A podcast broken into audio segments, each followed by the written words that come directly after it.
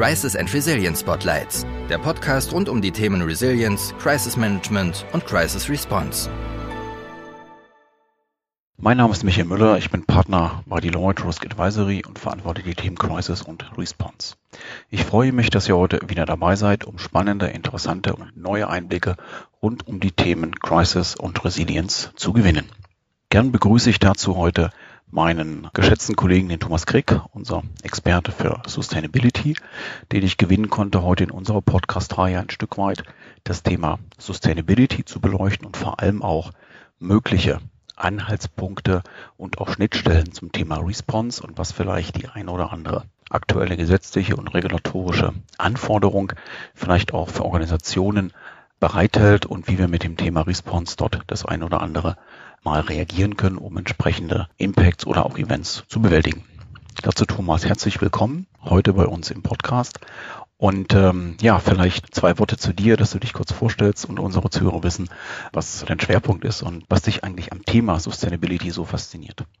Danke, Michael. Ähm, ja, schön hier heute dabei zu sein. Ich bin Director bei Risk Advisory Deloitte in Deutschland. Ich leite hier das Offering Sustainability mit einem kleinen Team von Experten und in Zusammenarbeit mit dem großen, weiten Rest der Industrie- und funktionalen Experten von Deloitte. Ich mache das Thema seit knapp 20 Jahren, also nicht bei Deloitte, aber so das Thema nachhaltiges Wirtschaften allgemein. Ich äh, habe früher auch an grundsätzlichen Standards mitgewirkt, einige der ersten ESG-Ratings aufgesetzt und seit ja, rund zehn Jahren arbeite ich überwiegend in der Beratung mit Großkonzernen zusammen. Das ist von der Entwicklung von grundsätzlichen Nachhaltigkeitsstrategien, wo wir, sage ich mal, Grundsatzfragen klären, wie was sind eigentlich die wichtigen sozialen und ökologischen Wirkungen und Abhängigkeiten eines spezifischen Unternehmens entlang seiner Wertschöpfungskette, wie geht man damit um, bis hin zur Operationalisierung der Implikationen und zur Berichterstattung. Mein Team ist auch teilweise in die Prüfung von Nachhaltigkeitsberichten involviert. Ja, so ein relativ breites Feld thematisch können das Menschenrechtsthemen sein, das können Fragen des Klimawandels sein und wie man damit umgeht, aber auch alle anderen ökologischen und sozialen Herausforderungen, die für Unternehmen zunehmend relevant sind. Was fasziniert mich daran? Naja, einerseits glaube ich, ist liegt eine gewisse Dringlichkeit vor, dass wir uns intensiver mit diesen Themen auseinandersetzen, mit den potenziellen Konflikten zwischen Wirtschaft, Gesellschaft und Umwelt. Ja, da sind viele Synergien, aber auch viele Stellen, wo diese Systeme sich aneinander reiben, wo wirtschaftliches Handeln auch droht, äh, ökologische und gesellschaftliche Belastungsgrenzen zu überschreiten. Und daraus resultieren für Unternehmen und für Menschen und die Gesellschaft Probleme und Risiken. Also es ist wichtig, dass wir daran arbeiten. Und aus einer, sage ich mal, eher intellektuellen Perspektive fasziniert mich daran die Interdisziplinarität. Hier werden zur Problemlösung von Nachhaltigkeitsherausforderungen werden alle möglichen wissenschaftlichen Perspektiven gebraucht. Da gibt es mhm. Verhaltensherausforderungen, ökonomische, politische. Ja, und das ist das Feld, was wir versuchen, breit zu bespielen. Das ist äh, ein sehr, sehr, sehr interessanter Ansatz und vor allem auch in der Breite. Und das ist, glaube ich, auch eine sehr, sehr gute Überleitung auch zum eigentlichen Thema ähm, Response und Resilience. Denn je mehr diese Themen Nachhaltigkeit in den Vordergrund rücken, nicht nur auf Unternehmensseite, sondern insbesondere auch als gesellschaftliche Herausforderung, so das ist angesprochen, gibt es durchaus den einen oder anderen Zielkonflikt. Und äh, aus Zielkonflikten resultieren ja häufig unterschiedliche Ansichten, Meinungen, aber vielleicht auch ähm, Verantwortungen. Und äh, das ist natürlich ein Spielfeld, wo sehr schnell auch Situationen entstehen, in denen man ein robustes Response-Management, aber auch eine entsprechende Resilienz benötigt, um eben zum einen die Situation frühzeitig zu erkennen und zum anderen dort in diesen Situationen natürlich auch erfolgreich und schnell zu reagieren. Wenn wir äh, das Ganze vielleicht mal ein bisschen aus der Regulatorik heraus betrachten, was sind denn äh, aus deiner Meinung im Moment so die großen gesetzlichen und vielleicht auch gesellschaftlichen Anforderungen, die äh, Unternehmen im Bereich Nachhaltigkeit aktuell auf der Agenda haben sollten? Ja, also das ist äh, eine große Frage. Ich versuche sie knapp zu beantworten und will dabei mal unterscheiden in, sage ich mal, das, was ich gerne normative Anforderungen nenne, mhm. wo sich in der Gesellschaft zunehmend bestimmte Wertvorstellungen durchsetzen, bei denen Unternehmen gut daran tun, sich an denen zu orientieren. Beispielsweise Klimawandel. Viele Unternehmen sind noch nicht verpflichtet, ihren CO2-Fußabdruck zu kennen oder zu wissen, wie sie dastehen relativ zu den doch recht ambitionierten Dekarbonisierungszielen in der Europäischen Union. Mhm. Gleichzeitig heutzutage als, sage ich mal, Unternehmen mit einem gewissen Anspruch an die eigene Führungsqualität sind, glaube ich, schlecht beraten, diesen Fußabdruck nicht zu kennen und für den stolzen Geschäftsführer, der im Kreis seiner Peers sitzt und keine Antwort darauf hat, was sein unternehmerischer Beitrag zum Klimawandel ist, ähm, wie er diesen reduzieren will, ähm, wie er die damit zusammenhängenden Herausforderungen angehen will. Ja, das sieht nicht gut aus. Wir sehen das äh, auch in sämtlichen Foren, ob das nun das World Economic Forum sind oder mhm. kleinere nationale Verbände. Man möchte sich hier zunehmend positionieren und ich denke, das ist auch wichtig. Ja. Ein anderes Thema sind Menschenrechte. Auch hier wird die Öffentlichkeit immer sensibler. Konsumenten orientieren sich daran, was über einzelne Unternehmen gesagt wird im Sinne des verantwortlichen Umgangs mit Menschen in der Lieferkette. Und gleichzeitig muss man sagen, diese normativen Anforderungen drücken sich auch immer stärker in politischen und letztlich auch in regulatorischen Prozessen aus. Wir sehen jetzt auf der europäischen Ebene eine starke Diskussion zur Regulierung von menschenrechtlichen Sorgfaltspflichten in der vorgelagerten Lieferkette. Wir kriegen alle die sehr intensiven Diskussionen zu CO2-Bepreisung mit, beispielsweise. In der Finanzindustrie wird immer mehr gefordert, dass Unternehmen, die irgendwie Geld haben wollen, sich über ihre Klimarisiken Gedanken machen. Also das sind ja vielfältige Triebkräfte, die diese sozialen und ökologischen Themen, allen voran der Klimawandel, immer stärker auf die unternehmerische Agenda drängen lassen.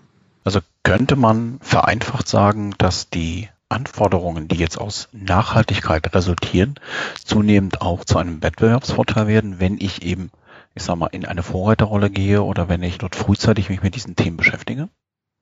Kann man auf jeden Fall sagen, ja. Ich, für mich ist Risiko und Chance immer so ein bisschen eine Kehrseite der einen Medaille.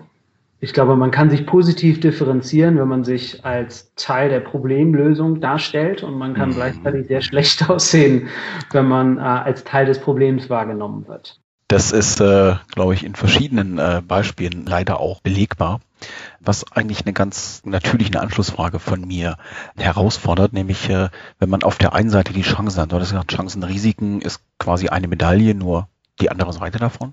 Was sind denn aus deiner Erfahrung im Moment wirklich äh, Folgen, wenn man das Thema vielleicht nicht ganz auf die Agenda setzt, also im Sinne von ernst nehmen und zum anderen aber auch, wenn man zum Beispiel auch unfreiwillig durch Vorlieferanten etc. gegen bestimmte Standards verstoßen hat, die dann mir als vielleicht großes globales Unternehmen mit entsprechender Markenreichweite dann auch vorgeworfen werden. Also vor allen Dingen, und das ist, sage ich mal, glaube ich, der am bereits längsten existierende Konsequenz auf unternehmerische Verfehlungen gesellschaftlichen Wertvorstellungen zu entsprechen, sind es reputative Schäden. Mhm. Wir haben immer wieder in der äh, Geschichte der Konsumgüterindustrie Vorfälle, wo Unternehmen auf einmal am Pranger stehen, möglicherweise unvorhergesehen durch dieses Unternehmen für zum Beispiel sehr schlechte Arbeitsbedingungen in der Lieferkette oder Produktions Aktivitäten in Ländern, wo Umweltwirkungen überhaupt nicht bedacht werden. Und geneigte NGOs, die sich mit diesen Themen auseinandersetzen, gehen ja gerne an die Öffentlichkeit mit solchen Missständen, um mehr Aufmerksamkeit für diese Themen zu schaffen und äh, Handlungsdruck zu erzeugen. Ja. Jüngst haben wir aber auch noch, sage ich mal, andere Reaktionen, insbesondere die Finanzmärkte reagieren zunehmend stärker auf diese Sachen. Das heißt, es wird relevant für die Marktkapitalisierung, für die Kapitalkosten, auch im, im Anleihegeschäft, mhm. dass wir tatsächlich von Kunden hören, deren Kreditgeber im Nachgang zu signifikanten Krisen fragen so, hey, was macht ihr denn da? Wir fühlen uns gerade nicht so wohl, dass ihr so viel Geld von uns habt. Und wir fänden es gut, wenn ihr da glaubhaft belegen könntet, dass ihr da dran seid und das Ganze in den Griff kriegt. Mhm. Das ist natürlich ein ganz spannendes Themenfeld. Wir haben das ja auch in verschiedenen anderen Bereichen. Wir hatten ja im letzten Podcast, haben wir uns sehr stark auch mit dem Thema äh, Supply Chain beschäftigt. Auch da ist natürlich Sustainability eine ganz wesentliche Komponente. Ähm, wie ist denn deine Erfahrung? Ist das heute bereits ein ganz entscheidendes Spielfeld und zum anderen ist das aus deiner Sicht auch eine mögliche Quelle für, für Situationen, die wir vielleicht als Krise oder auch als High-Impact-Event bezeichnen würden? Ähm, ja, ich glaube, insbesondere in der Supply Chain gibt es viele Ursachen für reputative Krisen. Mhm. Es ist nicht immer die, die Verfehlung an sich, die das Problem ist, sondern oft ja, ist es ja. die unternehmerische Reaktion, die das Ganze erst richtig eskalieren lässt mhm. ähm, und die dafür sorgt, dass wirklich signifikante Schäden entstehen. Äh, ich möchte mal das ein bisschen in, in den Kontext setzen. Wir hatten in einem vorhergehenden Podcast das Thema Cyber Incident Response sehr intensiv behandelt mit äh, dem Ralf Noll. Und dort war zum Beispiel ein Key Takeaway, dass die eigentliche Verfehlung ist in Anführungsstrichen aus unternehmerischer Sicht heilbar. Aber das, was ein großes weiteres Potenzial hat, ist das, was drumherum passiert. Das heißt zum einen die Meinung der Öffentlichkeit, aber auch sowas wie Datenschutz, wie kommuniziere ich, insbesondere auch nach außen zu meinen Anspruchsgruppen. Und das macht dann eigentlich das Thema so relevant auch für den Response-Prozess, weil das gesagt, eine sehr schnelle und auch eine, eine zielgerichtete Reaktion, um eben äh, das Thema möglichst frühzeitig zu adressieren und auch deutlich zu machen, dass man die negative Reputation vermeiden möchte, dass man vor allem auch ähm, sehr schnell verstanden hat, was bedeutet das eigentlich im Gesamtkontext des Unternehmens. Wenn wir das mal so ein Stück weit vielleicht als Gedankenspiel nehmen, was sind denn für dich so äh, typische Fehler, die man in dem Rahmen vermeiden könnte? Also ich glaube, der grundsätzlichste Fehler ist erstmal, die Risiken überhaupt nicht zu kennen. Okay. Mhm. Ähm, da fängt, glaube ich, jede gute Vorbereitung auf Krisensituationen an, sich zu überlegen, wo kommen sie denn potenziell her? Ja. ja. Ähm, dass man die einschätzt. Dann ist es, glaube ich, wichtig, tatsächlich auch zu antizipieren, was wären denn die Kausalketten und wer wäre davon betroffen? Welche Stakeholder sind daran interessiert? Was sind die potenziellen Reaktionen? Also das einmal einzuschätzen. Wenn man das nicht getan hat, ist man natürlich in einer relativ schlechten Reaktion angemessen zu reagieren, weil man nicht weiß, wie man anspricht, weil man noch nicht durchdacht hat, was jetzt alles passieren könnte. Ja. Gleichzeitig würde ich aber auch sagen, am besten fängt die Vorbereitung mit Stakeholdern auch schon vorher an. Ja. Ähm, und zwar insbesondere, wenn es um soziale und ökologische Themen geht, stehen Unternehmen sehr vielen kritischen Stakeholdern gegenüber. Ja. Und eigentlich möchte man nicht in einer Situation sein, dass das erste Mal, wo man mit dem Vertreter einer großen Menschenrechtsorganisation redet, der Moment ist, nachdem in der eigenen Lieferkette zum Beispiel die signifikante Missachtung von Arbeitnehmerrechten festgestellt wurde. Mhm. Sondern im Idealfall hat man vorher schon eine Beziehung aufgebaut. Und Im Idealfall weiß dieser Mensch bereits, dass man sich mit den Risiken wirklich proaktiv auseinandersetzt, dass man gewisse Sorgfalten walten lässt in der Auswahl seiner Lieferanten, dass man gewisse Risikomitigationsmechanismen eingeführt hat. Das ja. bringt einen dann in eine Lage, die es wahrscheinlich macht, dass wenn jetzt jemand so eine Verfehlung feststellt, dass der NGO-Vertreter zuerst mal beim Unternehmen anruft und fragt, was ist denn da los, anstatt dass er gleich eine Medienkampagne startet. Mhm. Mhm. Ja, da beginnt für mich die Vorbereitung. Ja. Ähm, wenn das jetzt nicht der Fall war, dann ist es, glaube ich, äh, sind andere wichtige Sachen. Erstmal häufiger Fehler ist die äh, radikale Leugnung des Vorgefallenen. Okay, okay. Ähm, ja, und ich glaube, es ist wichtig, schnell Transparenz zu schaffen, offen mit der Problematik umzugehen und nicht zu unterschätzen, wie viele Kreise diese Reaktion ziehen kann. Mhm. Möglichst direkt mit den betroffenen Stakeholdern in den Dialog zu gehen und auch wirklich zuzuhören, was da die Sorgen und Erwartungen sind zur Deeskalation ja. und das Ganze wirklich proaktiv angehen. Mhm. Das ist äh, ein sehr, sehr interessanter Ansatz, an dem wir auch sehr viel in verschiedenen anderen Responsfällen versuchen. Und der hilft natürlich in vielen Situationen auch, den, ich sag mal, den ersten Druck ein Stück weit abzubauen. Du hattest ja gesagt, man kann sich schon sehr viel auch im Vorhinein auf eine solche Situation vorbereiten. Was sind denn aus deiner Erfahrung vielleicht noch Möglichkeiten, wie ich mich als Unternehmen mit dem Thema auseinandersetzen kann und wie ich eben proaktiv möglichst den Eintritt eines solchen Ereignisses verhindern kann? Also wir haben jetzt viel das Thema Lieferkette besprochen. Da kann man ja, sich ja. proaktiv einfach mal Gedanken machen, okay, welche potenziellen Einkaufskategorien sind denn betroffen? Das kann man proaktiv analysieren und antizipieren, in welchen Regionen könnten etwaige Missstände zutage kommen. Kann ja, ich bereits jetzt etwas tun, um diese zu reduzieren? Wenn nicht und wenn man sozusagen auf diese Teile der Wertschöpfungskette angewiesen ist, kann man sich proaktiv informieren, wer sind denn da die zivilgesellschaftlichen Akteure zum Beispiel, was sind die rechtlichen Bedingungen.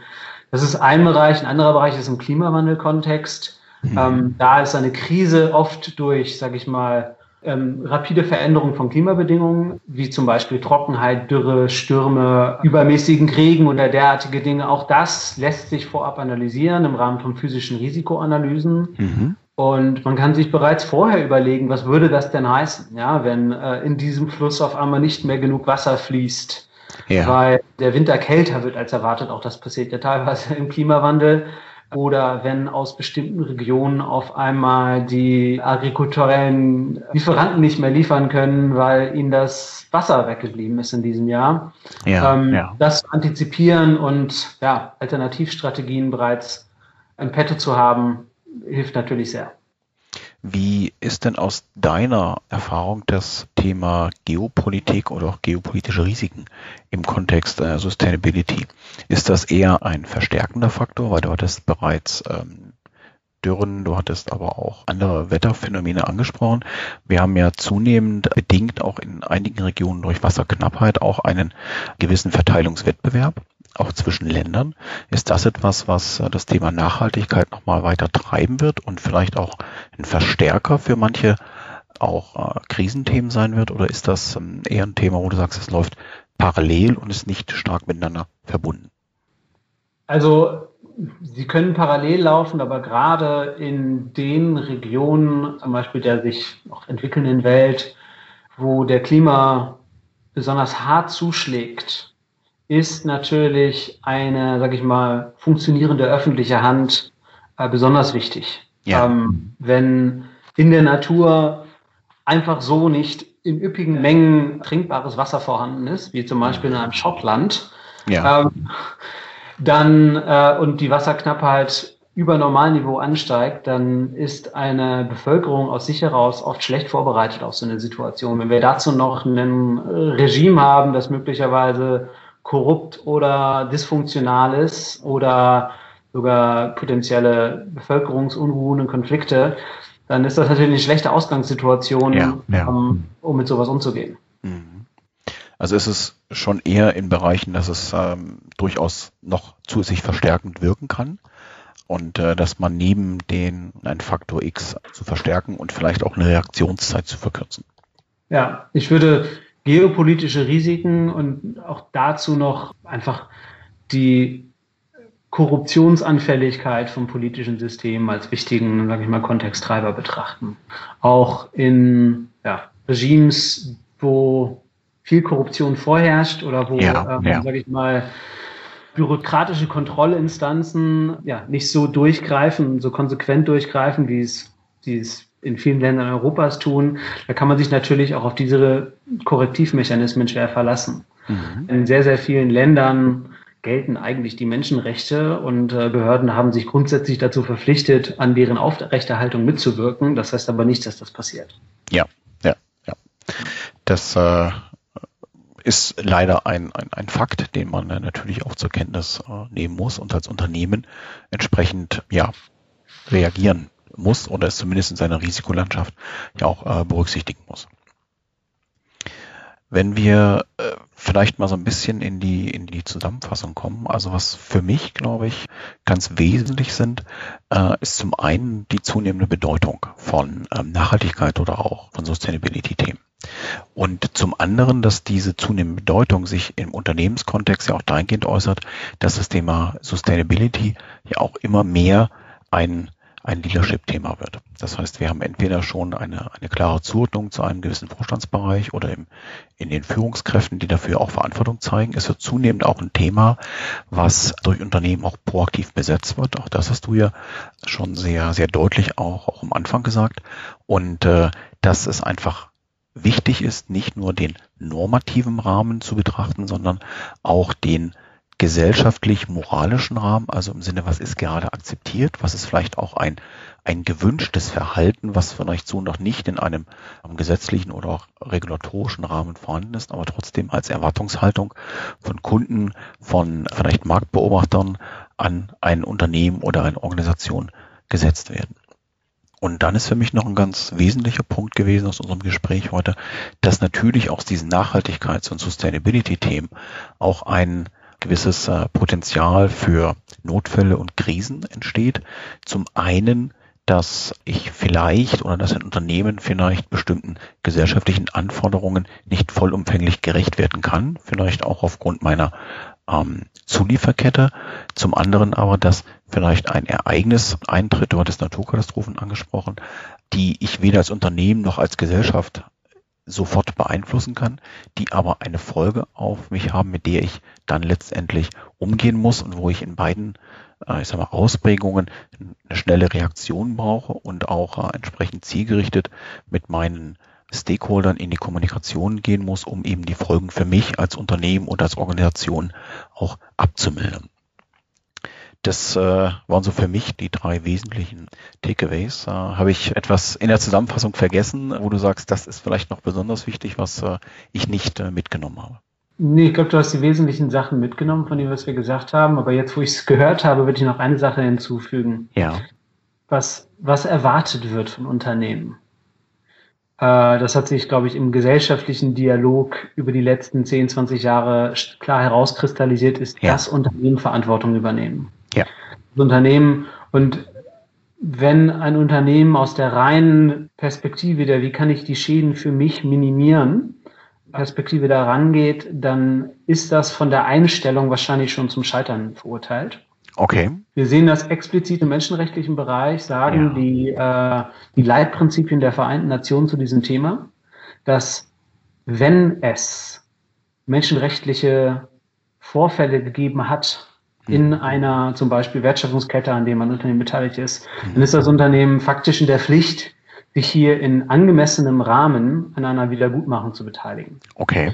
Das heißt natürlich nicht, dass ein Unternehmen von vielen Unternehmen, die in dieser Wertschöpfungskette beteiligt sind, alle Probleme lösen muss und alles ja. wieder gut machen muss. Ja. Aber man muss sich dieser Verantwortung schon ein bisschen annehmen. Genauso wie in einem Klimakontext. Wir von Unternehmen wird zunehmend erwartet, dass sie ihren Beitrag leisten. Und ich glaube, es ist entscheidend, dass Unternehmen sich diesem Dialog stellen und auch wirklich anerkennen, es gibt hier eine gewisse Verantwortung. Was genau die ist, kann man im Einzelfall definieren, aber ich glaube, diese Verantwortung für die eigene Außenwirkung anzuerkennen, ist eine wichtige Grundbedingung. Mhm. Das ist ein sehr, sehr schönes Schlusswort.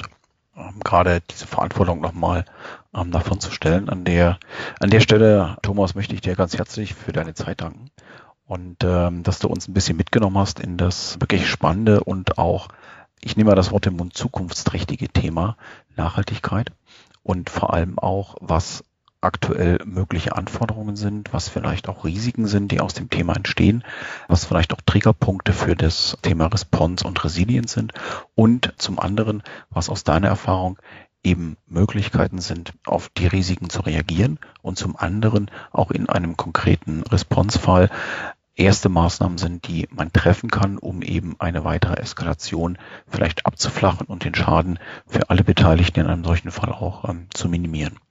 Ja. Von daher vielen Dank für deine Zeit, Thomas. Ich freue mich auf die weitere Arbeit und wünsche dir alles Gute für die, ja, für die weiteren Jahre in deinem Thema. Danke, Michael. Gerne. Tschüss. Tschüss.